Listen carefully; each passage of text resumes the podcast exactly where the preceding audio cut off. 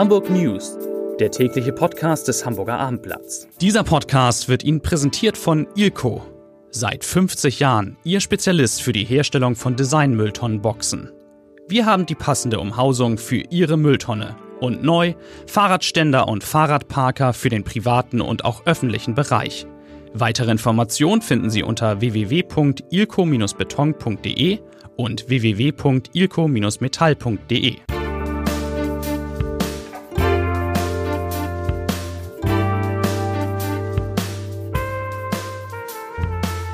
Herzlich willkommen zum täglichen Podcast des Hamburger Abendblatts. Mein Name ist Lars Heider und ich habe heute Peter Michael Reichel zu Gast, einen der Chefs des Tennisturniers am Roten Baum. Neben Tennis wird es um Tourismus gehen, um E-Scooter, um Blum und Voss, eine tolle Investition bei Blum und Voss und natürlich um die Frage, ob heute der heißeste Tag in der Geschichte unserer schönen Stadt wird. Zunächst aber wie immer drei schnelle Nachrichten im Überblick.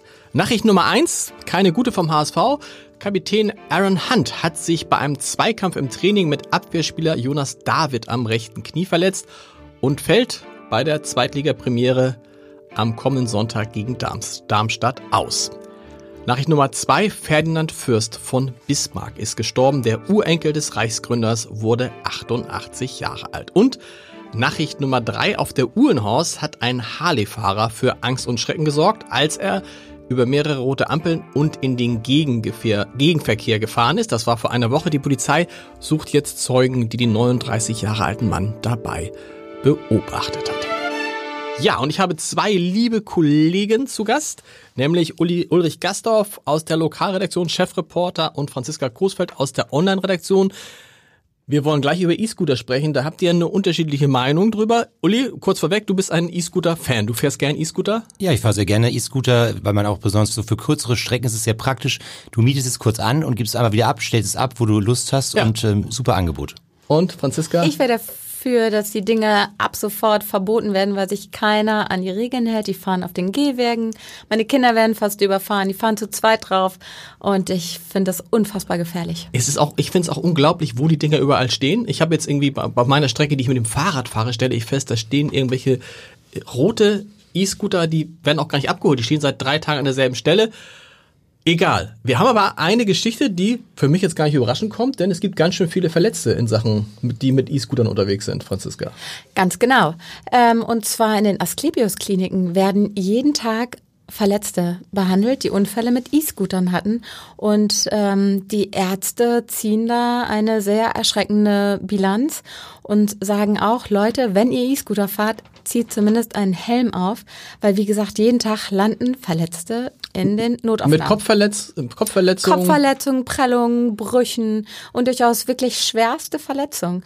Ähm, und die Asklepios-Kliniken wollen jetzt auch ähm, planen ein Register, wo alle ähm, Unfälle registriert werden mit den genauen Verletzungen und auch durchaus mit welcher Art von E-Scooter ist das passiert. Handelt es sich vielleicht sogar um Wartungsarbeiten der E-Scooter-Verleiher, die da nicht richtig ausgeführt worden sind? Uli, wenn du mal E-Scooter fährst, fährst du dann eine bestimmte Marke oder nimmst du einfach den, der gerade steht? Ich ähm, fahre eine bestimmte Marke, weil ich mir erst eine App runtergeladen okay. habe. Magst du sagen, welches ist? ist ja äh, Tiger. Tiger. Das und sind wo die, fährst du? Das ist die wichtigste das sind Frage. So, die sind so grün. Ja, genau. Und ja. Du, wo fährst du? Auf dem Fahrrad, Fahrradweg darf man. Darf man? Fahrradweg ja. darf man? Fährst du Fahrradweg? Ich fahre nur vorschriftsmäßig. Fahrradweg und Straße, wo kein Fahrradweg ist. Genau, so ist es richtig. Das darf man machen. Hast du schon mal eine, eine glimpfliche Situation gehabt? Äh, man muss äh, sehr, man darf nicht zu schnell fahren, weil die Dinger, wenn du irgendwo, wenn sagen wir mal, plötzlich so eine kleine Delle in der Straße kommt oder so, dann fliegst du ganz schnell über den Lenker. Also das habe ich gemerkt. Man muss unheimlich auf der Hut sein und ähm, ich würde es jetzt auch nicht unbedingt für längere Strecken äh, nutzen, weil so sehr komfortabel finde ich es dann auch nicht, wenn du jetzt sagen wir mal von hier nach Eppendorf vom Verlag fahren würdest. Das wäre zu weit. Wäre zu weit. Gut, und in, insbesondere ist es natürlich im Moment eine schöne Abkühlung. Wir wollen noch ganz kurz über die Hitze sprechen. Alle haben gedacht, Franziska, was du heute alles gemacht hast, E-Scooter-Hitze, alle haben gedacht, heute könnte der heißeste Tag des, der, in der Geschichte Hamburgs werden. Gefühlt ist er das für Gefühlt viele er das, wahrscheinlich ja. auch. Ist er aber gar nicht. Der heißeste Tag in der Geschichte Hamburgs, das war 1992 im August und da hatten wir 37,3 Grad. Und- Bislang, heute Mittag, lag die Höchsttemperatur in der Messstation im Fuhlsbüttel bei 34,1 Grad. Das heißt, bislang ist es noch nicht mal der heißeste Tag des Jahres und das können sich viele nicht vorstellen. Eine große Enttäuschung. Immerhin war die Abendblatt-Wetterprognose damit richtig. Du wolltest heute auch nochmal nachfragen, Stichwort Blaualgen in der Alster, ob die irgendwie den Ironman am Sonntag bedrohen. Tun sie es? Nein, sie tun es nicht. Die gute Nachricht ist, der Ironman kann stattfinden. Es gibt eine nach wie vor eine erhöhte Blaualgenkonzentration, ähm, aber die Behörde hat an zehn unterschiedlichen Orten in der Binnenalster gemessen und dort ähm, überschritt der Wert niemals 24 Mikrogramm pro Liter. Sehr gut. Der Ironman, Uli, ist ja auch, und damit kommen wir zu deinem eigentlichen Thema, ein großer Tourismusfaktor wie alle Sportereignisse. Du hast mit dem Tourismuschef Michael Otremba gesprochen. Äh, was gibt's da Neues? Was hat er gesagt? Wir haben äh, tatsächlich auch ähm, über das Thema Großveranstaltungen gesprochen, was ja sehr umstritten ist, weil viele Leute sagen, ich will eigentlich auch mal in der, am Wochenende in der Innenstadt einkaufen und ähm, die Geschäftsleute sagen, es kommen irgendwie keine Kunden mehr.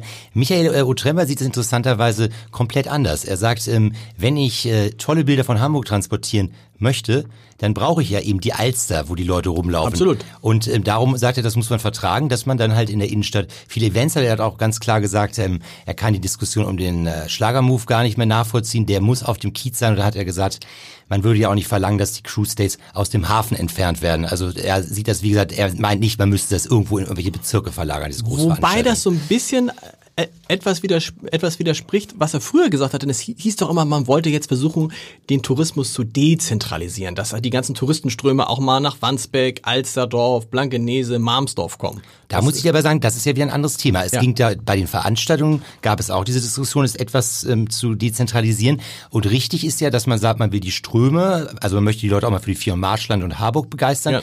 Das ähm, möchte man weiterhin. Es gelingt aber noch nicht ganz so gut und darum sagt er auch, dass man halt natürlich auch in diesen Bereichen Attraktionen schaffen. Du musst ja sagen, warum sollen die Leute nach Harburg fahren? Da musst du halt irgendwas Attraktives schaffen. Für Ist es Das nicht eigentlich auch Quatsch, ist so, als wenn die Pariser sagen würden, wir wollen mal versuchen, die Leute ein bisschen vom Eiffelturm und äh, vom Louvre wegzulenken. Ist ja Unsinn. Ja, natürlich ist es Unsinn, weil ähm, ist ganz klar, ich fahre ja äh, nach Hamburg, um an der Alster zu, äh, ne, zu rumzuschlendern und mir die Stadt anzuschauen und im Hafen zu sein. Und vielleicht kann ich dann als Goodie am Tag fünf nochmal in die Vier- und Marschlande fahren, sehe ich genauso. Genau. Okay.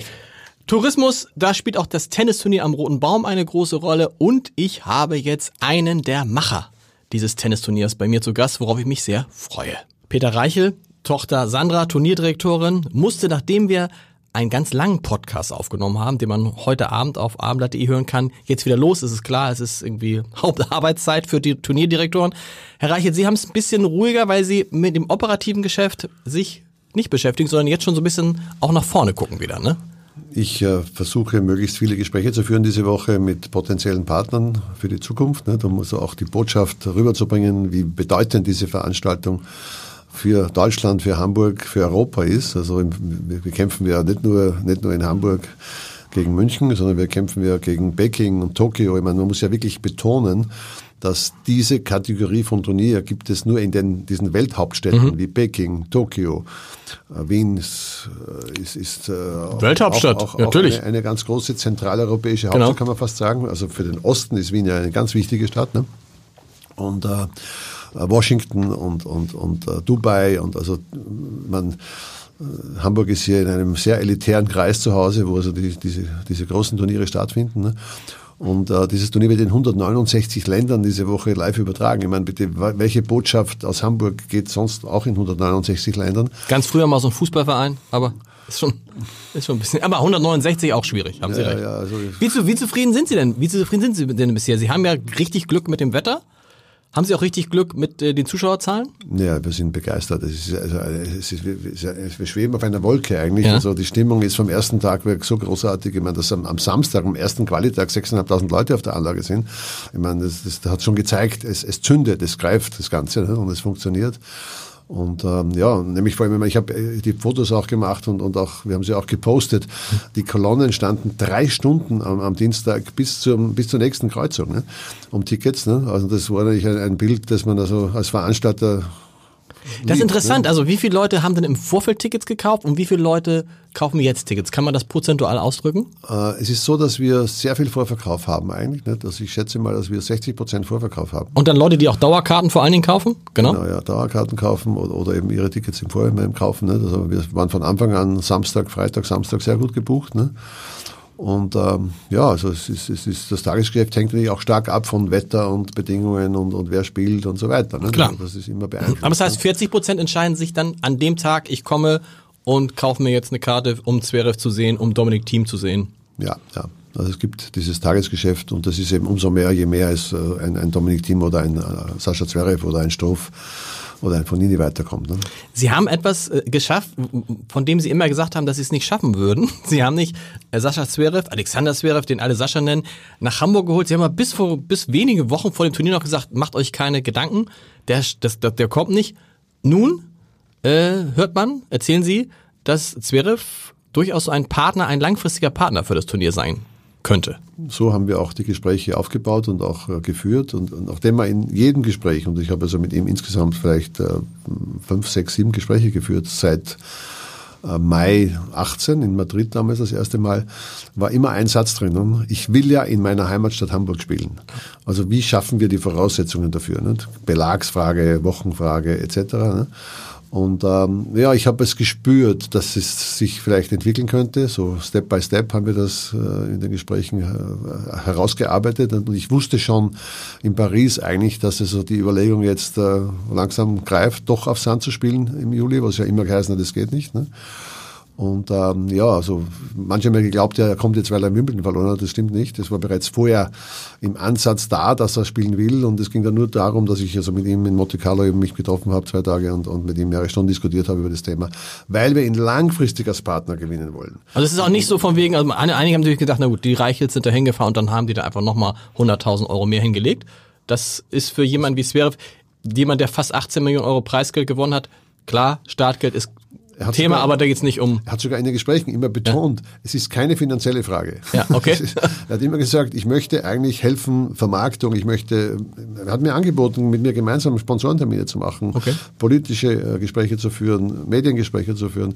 Also er will, dass sein Turnier in Hamburg gut lebt und sich gut entwickelt und, und, und langfristig also auch eine, eine Basis wird. Ich habe ihm angeboten, äh, gegen Ende der Karriere, vielleicht, hoffentlich sind wir dann immer noch aktiv hier, äh, gemeinsam zu arbeiten mit ihm. Ne? Okay. Ja, das heißt, der Traum bleibt natürlich, es ist jetzt schwierig, das jetzt zu sagen, weil während dieser Podcast ausgestrahlt wird, spielt Alexander Zverev. Ihr Traum für ein Finale wäre, Ja, natürlich wünscht man sich immer, dass die Nummer eins gegen die Nummer zwei im Zwei. Finale steht. ne? Das passiert aber immer seltener, weil die Dichte im Tennis ist also in den letzten Jahren enorm geworden. Man kann eigentlich fast nicht mehr wirklich sagen, wer gewinnt, mit Ausnahme der drei großen, Federer, Nadal, Djokovic in Wimbledon ausdrücklich. Ne? Das Okay. haben wir ja gesehen. Also dort, dort, dort ist Routine umso mehr gefragt auf diesen Belag. Ne? Und da gewinnen schon immer noch die Gesetz, Top-Gesetzten. Ne? Aber bei vielen Turnieren, also erst letzte Woche, in, sowohl in Kroatien wie in Schweden, hat die Nummer eins erste Runde verloren. Ne? Das Wetter. Noch ein Wort zum Wetter. Ich habe mich immer gefragt, ist das jetzt eigentlich ein, die- dieses Wetter, ist das jetzt eigentlich ein Vorteil oder ein Nachteil für Sie als Veranstalter? Das ist ein Vorteil, wenn es schönes Wetter ist natürlich, nicht? aber es ist ein Nachteil, wenn es so heiß ist wie okay. jetzt, würde ich sagen. Es wird schon Leute geben, die dadurch also eher zu Hause bleiben und, und, und sich also das Ganze im Sportschau eher anschauen. Ja, genau. was immer. Also, Also besser ist tatsächlich so 19, 20 Grad, Sonne, Wolken, Mix. na, so würde ich sagen, so, so ja, 19 bis, bis 5, 6, 27 Grad. Okay. Ne? Aber jetzt haben wir ja 4, 35 Grad, Genau. ne? das ist nicht schon zu heiß. Also wir haben auch nicht äh, die, die technischen Möglichkeiten gehabt, da zu kühlen in den, in den Bereichen. ne? Schwierig, ja. Stadion ist ja doch ziemlich veraltet. Also müssen wir auch bedenken, jetzt bei den Umbauten das noch einzubringen, dass, dass doch da und dort noch eine Klimaanlage notwendig Wahnsinn, das, das in Hamburg, eine Klimaanlage in Hamburg im Stadion, das hätte, wer hätte sich das Ja, gedacht? da braucht Heizung und Genau, Klimaanlage. ne? das stimmt. Sonne am Sonntag sind aber so ganz gute Prognosen. Wie sieht's aus? Karten gibt's noch in allen Kategorien für beide Tage? Ja, ja, wir haben ja dieses riesengroße Stadion, Ja. das ja mit 13.200 Sitzen eigentlich zu groß ist. Ne? Und äh, wir im, im Zuge des Umbaus nächstes Jahr sollen, soll es ja auf 10.000 Genau. Sitze reduziert werden, aber eben viel bessere Bestuhlung, damit also das Publikum sich wohlfühlt und einen ordentlichen Stuhl zur Verfügung hat. Ne? Vielen Dank. So, und jetzt ist mein lieber Kollege Martin Kopp aus der Wirtschaftsredaktion wirklich just in time ins Podcaststudio reingekommen, denn du hast dich heute getroffen mit Peter, Peter Lürsen, großer Werftenbesitzer, großer Unternehmer, unter anderem Besitzer von Blom und Voss. Was war der Grund für dieses Treffen? Ja, die Lürsenwerft hat ja im Jahr 2016, im November 2016 Blum und Voss übernommen. Das war eine ziemliche Bruchbude. Der Vorbesitzer hatte, das muss man schon sagen, die Werft ziemlich heruntergewirtschaftet gehabt und die haben dann groß investiert. 20 Millionen. Und jetzt kommen nochmal 15 Millionen on top, weil sie eines der Schwimmdocks, die die Werft besitzt, überdachen. Völlig neu. 15 Millionen für ein, das wird 50 Meter hoch. Das Wollte gerade sagen, so ein Dach muss ja relativ hoch sein, damit man da auch alle Kreuzfahrtschiffe, was auch immer Da reinkriegt. soll nachher die Europa 2 reinpassen. Okay. Also das wird über 200 Meter langes, 50 Meter hohes Dach. Äh, Wie gesagt, kostet 15 Millionen, soll Anfang 2021 fertig sein. Warum überdacht man ein Schwimmdock, wo doch die Schiffe auch sonst jedem Wind und Wetter ausgesetzt sind? Eben nicht. Also sie, äh, Peter Lürsen sagt, dass äh, eigentlich der Yachtschiffbau heute darauf angewiesen ist, aus verschiedenen Gründen. Äh, sei es eben, äh, dass man äh, bei Regen, bei Kälte bestimmte Arbeit nicht ausführen kann. Äh, heute sind die Verträge auch so äh, knapp, dass man jederzeit daran arbeiten können muss. Und das ist ein riesen Wettbewerbsvorteil für Hamburg. Wie gesagt, es wird äh, eines der größten, wenn nicht das größte äh, äh, Schwimmdock in Europa, das überdacht ist. Damit kann Hamburg dann beispielsweise Blom und Voss kann dann damit auch gegenüber äh, den Werften im Mittelmeer äh, konkurrieren. Äh, Weil man kann dann- rund um die Uhr, jede Tages- und Nachtzeit, genau, jedes Wetter im Winter arbeiten. äh, auch hier gut arbeiten kann. Gibt es denn schon einen interessanten Auftrag speziell für dieses Dock? Ja, wir müssen ehrlich sein, das ist kein Hamburger äh, originärer Auftrag, sondern ein Bremer. In Bremen ist ja Folgendes passiert, da ist ein, Wer äh, ein Yachtneubau äh, in Brand geraten während der Bauphase. Das, äh, jetzt hat der Besitzer tatsächlich äh, einen Neubau in Auftrag gegeben. Nun ist das Bremer Dock aber voll. Und Lürsen hat gesagt, das bauen wir jetzt in Hamburg. Und das bedeutet für Hamburg wiederum, dass wir der erst, den ersten Yachtneubau seit zehn Jahren haben. War das damals die Abramowitsch-Yacht, die hier Nein, das war die Palladium. Pala- Und weiß man schon, was, weiß man schon, wie groß die Yacht wird, was das von Umfang wird, wie viel Geld da Nein, dazu wollen Sie gar nicht sagen. Da sind die ja immer verschwiegen. Bis, Okay. bis dort hinaus kein Wort darüber. Ich kann sagen, meine Yacht ist es nicht. Vielen Dank, lieber Martin, das sind sehr, sehr gute Nachrichten. Und wir kommen natürlich, wie immer, zum Ende unseres kleinen täglichen Podcasts zum Leserbrief des Tages. Er kommt von Sven Jürisch und es geht um Klimawandel und um Fragen, die ich mir auch in der Vergangenheit, Vergangenheit öfter mal gestellt habe. Sven Jürisch schreibt, neulich in bester Hamburger Wohnlage. Gartencafé mit Blick auf Schwanenteich. Die Familie sitzt bei einem Salat und einem Kaltgetränk, plaudert mit den Teenagerkindern über dies und das und vor allem über die nächsten Monate. Zur Freundin nach Griechenland geht es zum Shoppen und Sightseeing nach Paris und natürlich im Sommer in die USA ist doch klar. Und Silvester, da wäre es doch irgendwie toll, wenn sich die ganze Familie auf Mallorca treffen könnte. Ich überlege noch, mich mit der Frage nach der Nachhaltigkeit dieser Reisetätigkeiten unbeliebt zu machen, steige auf mein Rad und fahre grübelnd nach Hause. Sie nehmen den Klimaschutz ernst, bestimmt nur eben nicht bei sich selbst. Mit diesen nachdenklichen Worten bis morgen. Tschüss.